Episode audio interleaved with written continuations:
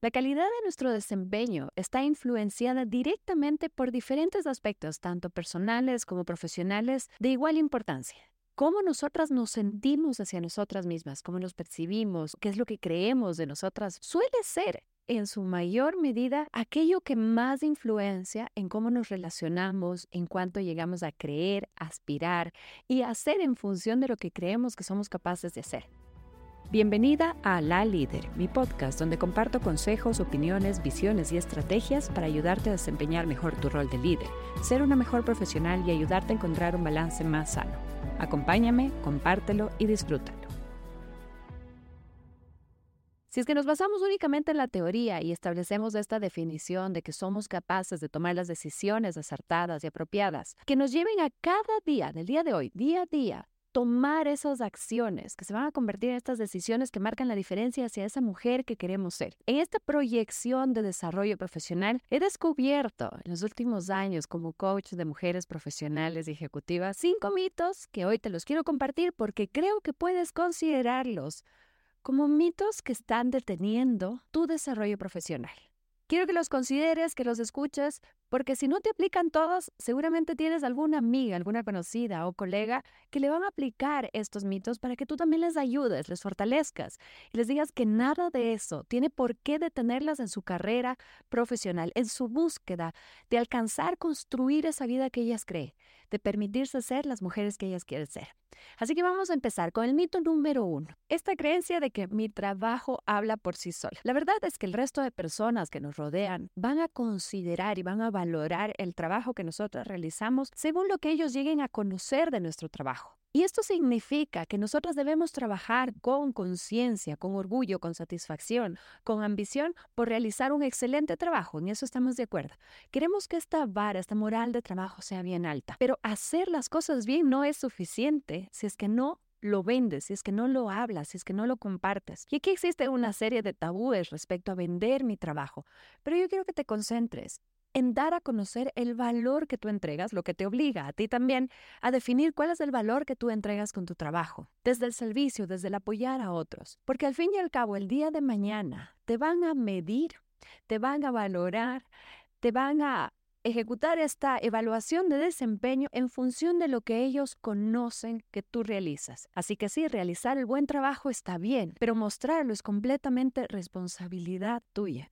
Si no estás mostrando el trabajo que tú realizas, el valor que entregas con tu trabajo, entonces estás limitando tu carrera profesional, limitando la velocidad a la que podrías ir o el nivel de satisfacción que podrías llegar a alcanzar y a sentir por el propósito con el que tú cumples con el trabajo que realizas. Mito número dos. Esta equivocada creencia de que si llego a tener familia, entonces mis aspiraciones se van a ver limitadas. Lastimosamente, hoy por hoy, hay todavía jefes e instituciones que dicen abiertamente que si quieres pertenecer a ese equipo de trabajo tienes que estar dispuesta a no tener vida. Si es que esto es lo que tú deseas y tu aspiración está concentrada, que no hay nada de malo, está concentrada en dedicarte 100% a tu vida profesional, perfecto, puedes ir con ello. Pero no creas que el tener familia es lo que te limita. Ojo, con familia no necesariamente estoy hablando de tener hijos. Familia puede ser familia de dos, familia puede ser hacia los padres, hacia los hermanos, o familia también puede llegar a ser este núcleo de amistades tan cercano que es este grupo de personas con las que nosotros queremos llegar a compartir nuestra vida. Que si te proyectas de aquí a 30 años y tú piensas, bueno, ¿cómo quiero llegar a envejecer?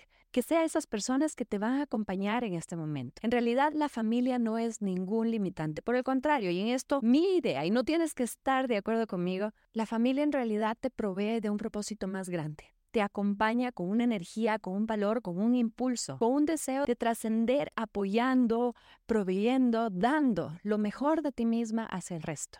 Y en este lo mejor de ti misma es esta satisfacción personal que sientas sobre tu desarrollo personal y profesional. Mito número 3. Debo renunciar a mi esencia femenina. No me alcanzará el tiempo para contarles la cantidad de casos que he podido analizar de mujeres altamente profesionales, sumamente exitosas y con un potencial enorme que lleguen a sentir que deben renunciar a su esencia femenina para así poder crecer profesionalmente. Esto es completamente falso y yo se los demuestro, porque la mayoría de las mujeres con las que yo trabajo pues trabajan en industrias sumamente masculinas, minería, ingenierías, tecnología, medicina, derecho, aviación.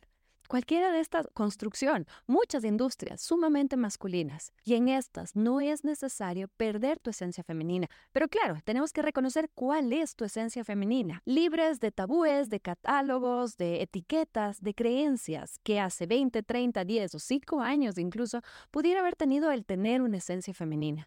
Yo he podido descubrir mujeres que descubren y que honran su esencia femenina en la apreciación que tienen de su cuerpo, en el cuidado que le dan a su nutrición, a su fortaleza, a su bienestar. Y esta la sienten, la consideran y la aprecian como su esencia femenina. Cosa que podría estar cuestionada ya que hay muchos hombres que también lo hacen. Esencia femenina en la forma como se arreglan sus accesorios, su maquillaje, cómo se presentan, colores vivos, faldas, vestidos.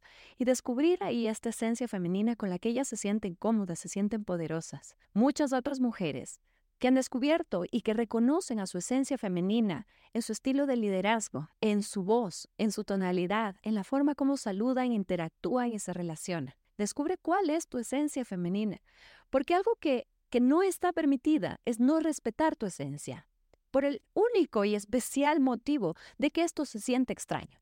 Si tú tienes que fingir ser de una o de otra manera con la que no te sientes cómoda, el resto de personas lo van a percibir como algo extraño no van a reconocer que se trata de una inseguridad tuya. Simplemente van a identificar que es algo extraño. Al romperse la confianza, te pones a ti misma en una posición de perder en cualquier negociación, conversación o presentación de trabajo en la que tú estés involucrada. Tienes que identificar cuál es tu esencia, saber respetarla, saber honrarla y reconocer que nada de esto tiene por qué ser un limitante. Mito número 4. El liderazgo femenino es diferente del liderazgo masculino y este puede ser un tema de los que más despierta polémica, ya que puedo asegurar, yo estimo que uno de cada diez de los casos que yo llevo a tratar, las conversaciones que llego a tener, hay esta creencia de que como somos mujeres, nuestro liderazgo debe ser diferente.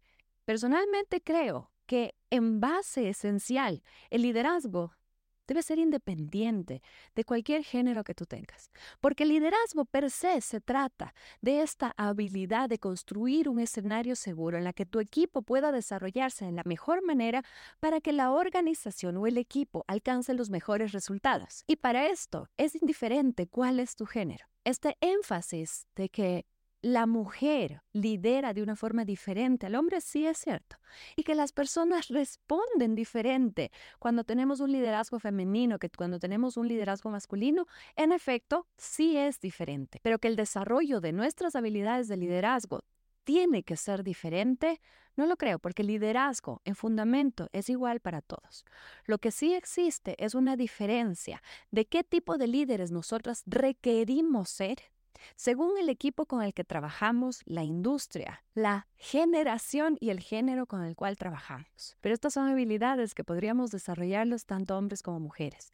Así que en lugar de concentrarte en descubrir en qué está fallando tu liderazgo porque eres mujer, yo te invito a que identifiques cuál es tu estilo de liderazgo y cuáles son esos estilos de liderazgo que te podrían estar haciendo falta desarrollar dadas determinadas condiciones, situaciones, características, personas con las que trabajas, circunstancias en las que tu industria se enfrenta. Y finalmente vamos con nuestro último mito, el que crecer profesionalmente incluye una dosis de soledad.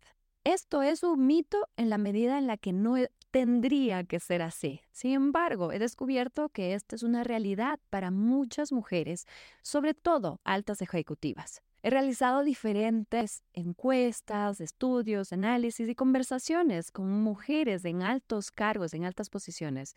Y siempre hay este denominador común, que la verdadera soledad que se llega a dar en nuestro crecimiento profesional viene porque los intereses que nosotros tenemos, la perspectiva con la que nosotros miramos la vida, es diferente a la que mantienen la mayoría de las personas con las que nos hemos relacionado en los últimos 20 años. Pero ¿por qué esto no tendría que ser así?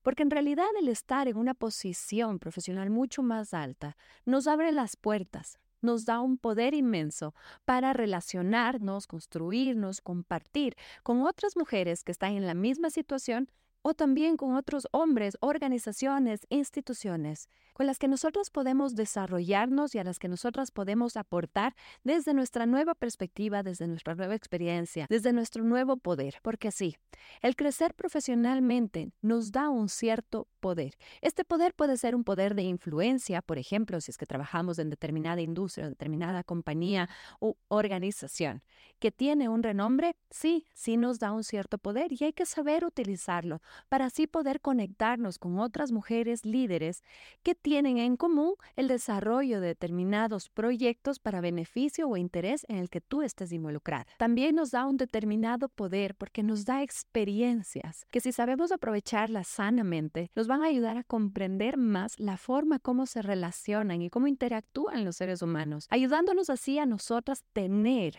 estas relaciones mucho más enriquecedoras, que no necesariamente tienen que ser relaciones intelectualmente desafiantes, pero sí relaciones que aporten valor y que, como te lo dije, uno de los mitos al inicio, sean estas relaciones de las cuales tú te vas a sentir orgulloso de haber mantenido de aquí a 20 años, cuando estés en otra etapa de tu vida y que tú puedas mirar hacia atrás y decir qué rico que le dediqué esa atención a este tipo de relaciones que me acompañaron en determinados momentos de mi vida y que me acompañen, ojalá, hasta ese momento. No te sientas del todo incomprendida en esta situación. Muchas mujeres con las que yo trabajo llegan a sentir esta sensación de soledad, uno de los motivos por los cuales desarrollé mi programa de coaching grupal. Pero yo te aseguro que si tú logras establecer como meta el relacionarte con personas que te acompañen a crecer, que fomenten tu desarrollo personal, personas con las que quieras compartir tu felicidad, de tal manera que las pones como prioridad en tu vida.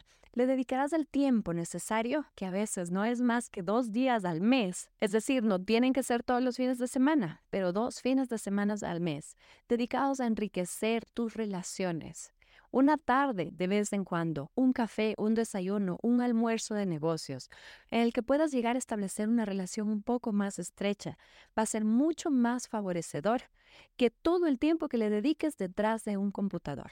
Ya has alcanzado mucho por toda la dedicación, por todo el compromiso, por todo el aprendizaje, por esta ambición sana que tienes hacia tu desarrollo y tu crecimiento. Ahora es momento también de poner dentro de estas prioridades el relacionarte con personas que te acompañen a crecer. Ahora llega el momento de analizar cuáles de estos están siendo en efectos parte de los pensamientos limitantes que el día de hoy te impiden tomar las decisiones de crecimiento o que el día de hoy te impiden sentir verdadera satisfacción por el inmenso logro que has conseguido. Mírate dónde estás y mira qué soñabas alcanzar hace 10, 5 años. El día de hoy estás en el lugar que tú quieres estar porque eres la mejor para hacerlo. Así que no permitas que ninguna creencia limitante, que ningún pensamiento que se te metió en la cabeza en algún momento sea esto que te está impidiendo disfrutar, honrar y aprovechar del rol que hoy desempeñas.